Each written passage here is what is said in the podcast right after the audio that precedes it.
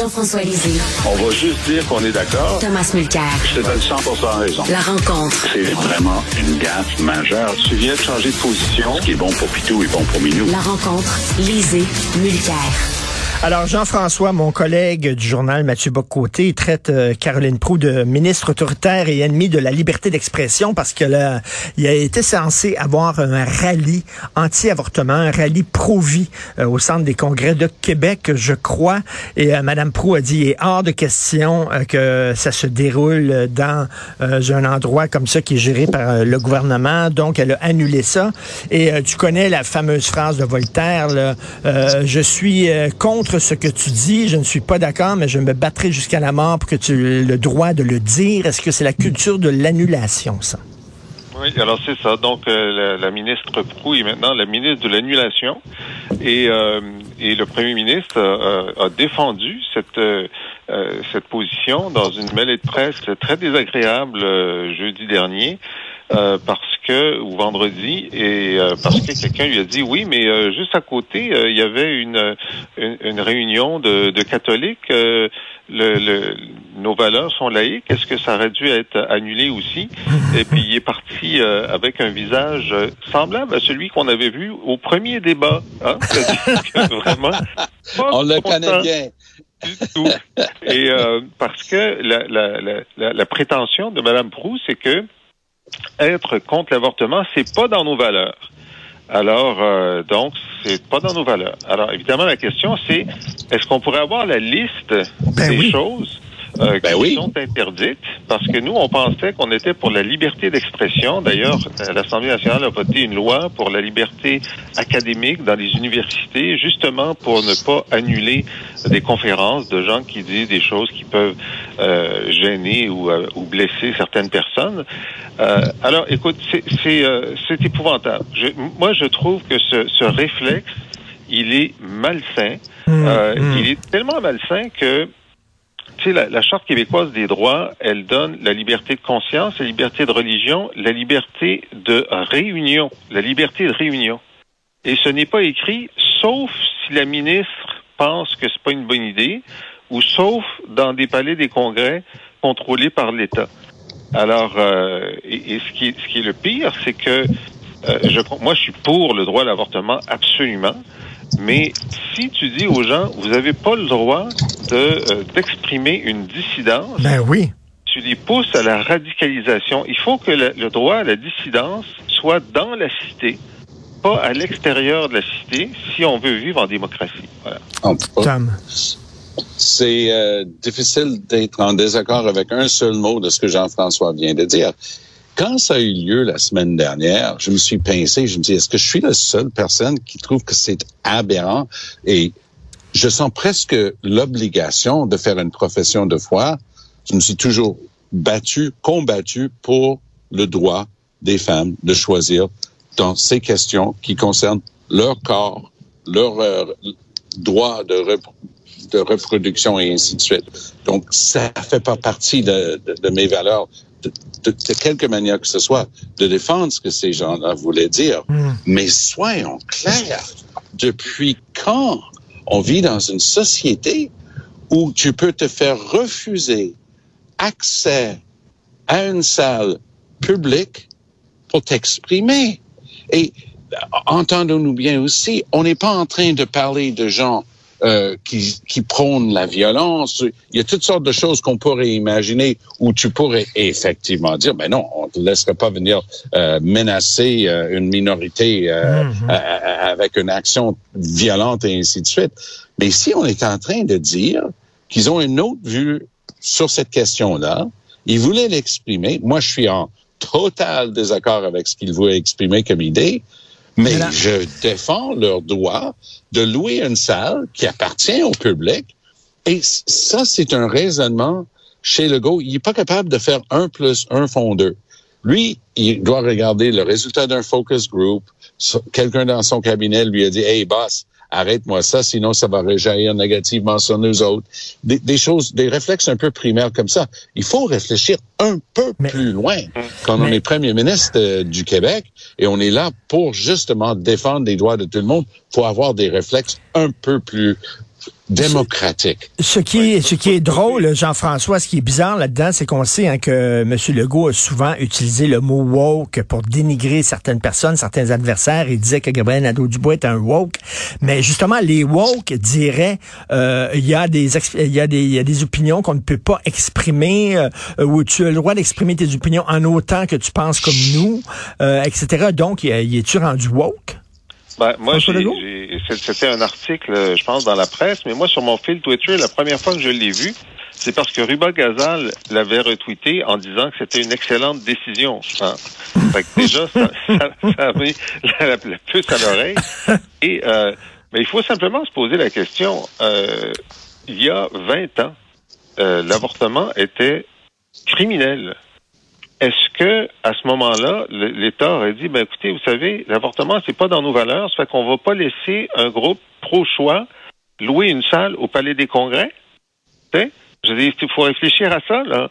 Vous avez beaucoup de des choses qui sont maintenant dans nos valeurs ne l'étaient pas il y a une couple de décennies et heureusement que la dissidence avait droit de citer pour faire évoluer la société. Bon, dans ce cas-ci, euh, ce serait une régression, mais le principe, c'est il faut laisser des gens qui veulent débattre. Mais, mais, mais Jean-François, sur l'avortement, on dirait que tu es, tout contre ou tout pour. dans moi, je m'excuse, euh, rendu, mettons, au deuxième trimestre, j'ai des problèmes avec ça.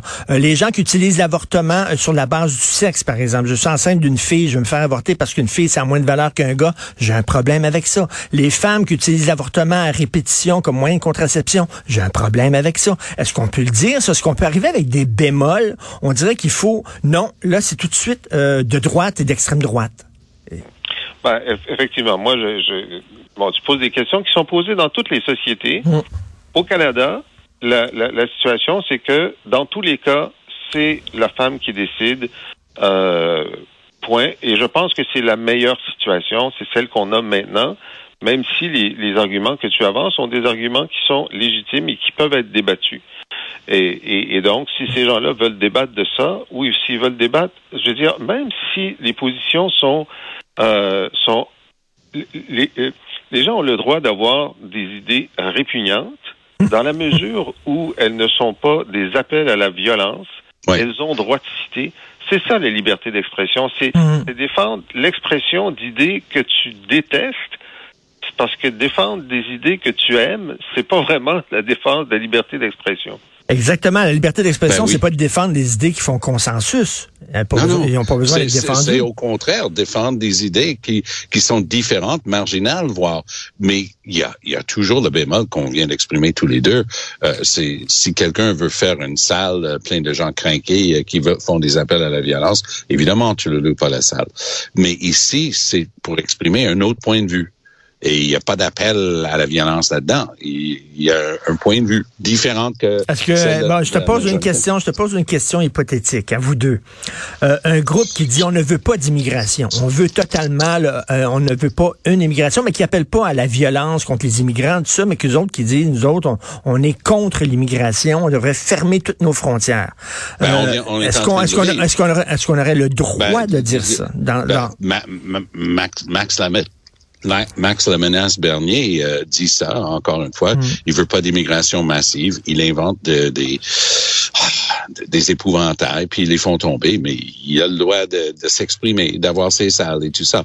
Donc on peut essayer de trouver entre l'extrême qui est la, la, la menace, la violence et, et ça.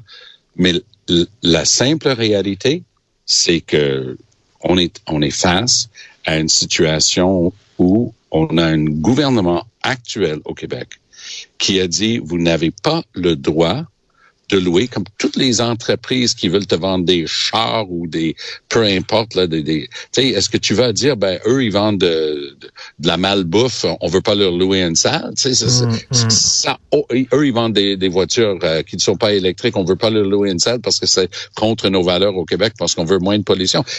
C'est qui mm. l'arbitre de ça? C'est qui le juge de ça? Et tu vois, la ministre Prou, elle a dit, mon DG.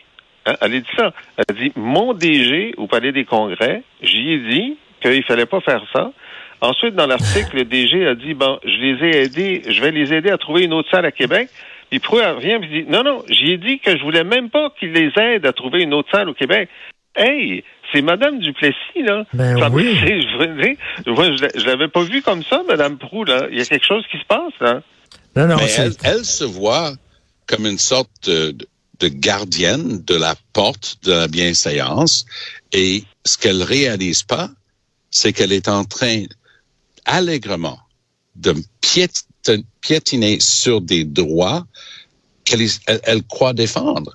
Et, c'est une contradiction qui ne résiste pas à la moindre analyse, mais je m'excuse de, de ramener ce sujet-là, mais on parle souvent de manque d'éducation en pensée critique.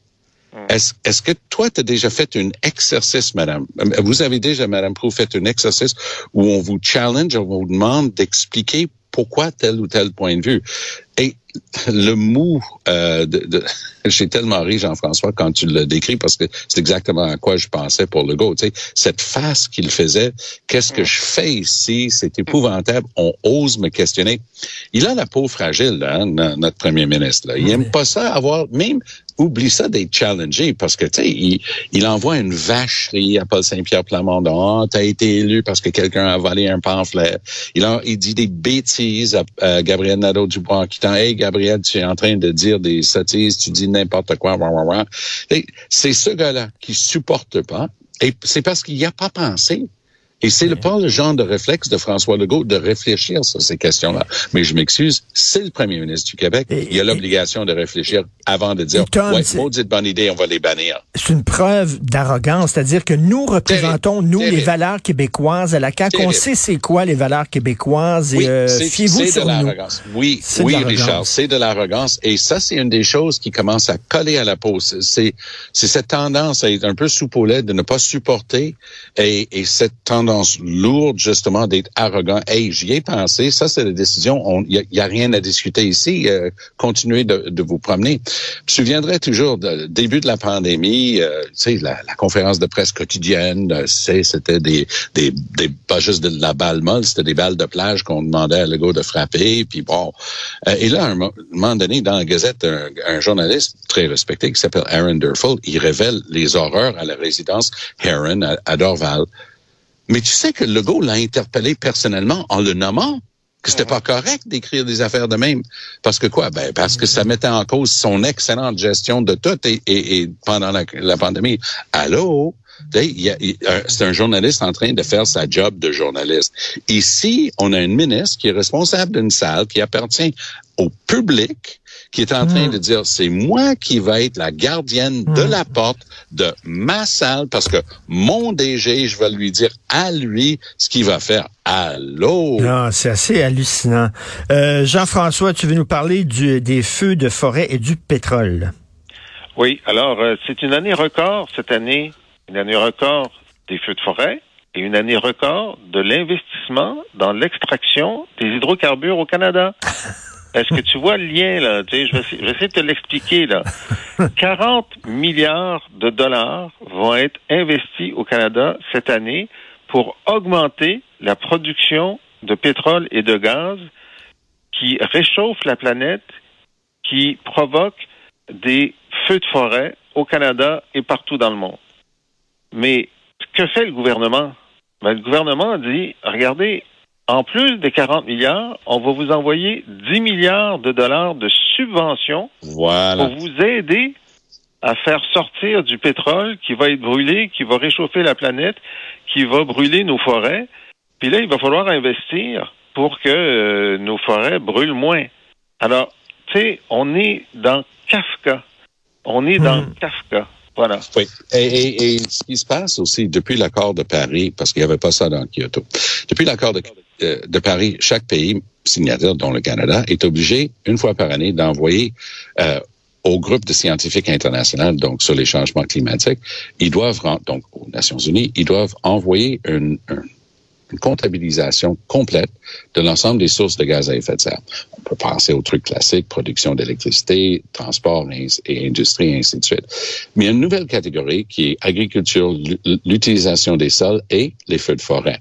Donc, pour ce qui est du bois et de la forêt, combien tu as de produits qui sortent, ça, ça compte un côté euh, du bilan. Puis les feux de forêt, évidemment, c'est juste la production brute de gaz à effet de serre. Le Canada Mmh. est toujours à peu près trois ans en retard avec la production de ces rapports-là. Mais est-ce que je peux juste te dire que les, les feux de forêt des trois dernières années, ça con, ça démolit complètement le moindre petit effort, puis il n'y en a presque pas eu, du, de la part du gouvernement du Canada, euh, de réduire les gaz à effet de serre, parce qu'on est tellement loin du compte que ça n'a plus de bon sens. Ce qui est intéressant, même s'ils viennent de la, la compagnie en cause, euh, qui est reliée à la, la Statoil de, de, Norvège, vient de dire qu'ils toucheront pas à Baie du Nord, au large de Terre-Neuve-Labrador. Ils vont pas le faire finalement, du moins pour l'instant. Ils, dira, ils disent qu'ils feront pas. C'était fabuleux de voir Stephen Guilbeault, qui était là au Conseil des ministres avec Trudeau, signer pour l'extraction de, de, gaz et de pétrole dans le sous-sol marin, dans une, une, zone fragile en termes de biodiversité, allègrement. Ils sont là en train de s'émouvoir à une conférence sur la biodiversité. Ils approuvent des projets comme ça. Puis quand on a demandé à Guilbeault, mais comment peux-tu justifier ça? Ça va augmenter de manière importante les gaz à effet de serre du Canada. Il dit non, non, non, non, on va pas les compter dans les gaz à effet de serre du Canada parce que ça, ça va être du pétrole pour l'exportation. Donc, ça en produira pas ici. Mais c'est une planète, Monsieur Guilbeault. Tu mmh. prêches là-dessus depuis 30 ans. C'est pas parce que ça va être brûlé ailleurs que ça va pas produire des gaz à effet de serre, mais ils avaient le culot de présenter ce projet comme net zéro. Pas de production de gaz à effet de serre, net zéro, à cause de, de cette entourloupette de, de définition. C'est hallucinant. Les, les Canadiens et les Canadiennes ça les dérange moins d'être bluffés par Trudeau mm -hmm. sur l'environnement que d'avoir Stephen Harper qui était in their face. Tu sais, Harper, c'était hey, je, je n'en ai cure. Poiliev essaie de, de jouer Harper là-dessus, mais il n'a pas la subtilité ni euh, je dirais l'information. Il, ne maîtrise pas du tout le dossier. Lui, il voit une taxe euh, sur, sur le pétrole, sur le carbone et il pense que ça va lui donner les prochaines élections. Ça risque de l'aider. Mais je pense que le Canadien moyen veut qu'on fait quelque chose. Et comme tu dis si bien, c'est incroyable que le Canada continue à se promener dans des conférences internationales. La prochaine va avoir lieu au Moyen-Orient, dans un pays producteur de pétrole, pourquoi pas. Mais le Canada est tellement mauvais en termes de production de gaz à effet de serre, mais on réussit à se pavaner quand même. On se promène. Trudeau monte ses chaussettes, puis il dit, ah, regarde, euh, je, suis, je suis moderne, je suis cool, je dois être en train de faire quelque chose de bien à l'environnement, alors qu'il n'en est rien. Et rapidement, David Johnson, ce matin, va se retrouver devant euh, la commission parlementaire. En commission parlementaire, est-ce qu'il va se faire bardasser, euh, Jean-François? C'est en terrain hostile. Alors, j'espère qu'il il va apporter son, euh, son thermos de camomille parce que ça va être très, très, très désagréable. Il va se retrouver devant des gens dont la majorité ont voté pour qu'il ne soit plus là. Alors, s'il avait su euh, que le vote avait lieu avant d'accepter euh, de témoigner, probablement qu'il aurait décidé de ne pas être là. Puis si j'étais lui, euh, j'enverrais une note du médecin, tout simplement, pour dire qu'il est indisposé, ce qui est vrai. Ouais, euh, Johnston est indisposé de, depuis le vote. Quand il a su, il y avait un avis là, dans, dans les documents formels de la Chambre du NPD le jeudi avant, disant on va présenter cette motion-là, te demandant de te tasser. Le vendredi, dans le Globe and Mail, puis ça c'est un une parenthèse intéressante parce que j'ai pas, ça veut pas dire que ça existe pas, mais j'ai pas réussi à trouver une version française de cette lettre officielle de David Johnston qu'il a fait apparaître dans le Globe and Mail. Il, ça a été tweeté aussi, mais il me semble que s'il était en train de remplir un mandat très officiel pour le gouvernement du Canada avec deux langues officielles, Johnston avait l'obligation de publier ce truc-là dans les deux langues, mais je l'ai jamais vu. Donc, il publie dans le Globe and Mail un truc dans lequel il dit I will not be dissuaded. Ça, c'est une manière un peu fancy, pour ne pas dire pompeuse, de dire vous ne me convaincrez pas de ne pas remplir mon mandat parce que mon mandat vient du premier ministre, ben pas de oui. vous autres. Mais là-dedans, il va encore plus loin. Puis parlant d'arrogance, je m'excuse, c'est pas un mot que je pensais que j'utiliserais jamais pour David Johnston, mais il va jusqu'à dire vous allez avoir une reddition de compte à donner aux citoyens si vous suivez pas ce que je vous dis. Allô, la démocratie? Alors, ben oui. lui est disposé de défendre la démocratie. L'instance démocratique la plus importante au Canada, la Chambre des communes, vient de lui dire, tasse-toi, t'as plus d'affaires à être là-dedans, t'es en conflit. Lui, il monte la majeure à la Chambre des communes, puis donne des leçons de morale disant, Par ailleurs, vous avez des comptes à me rendre.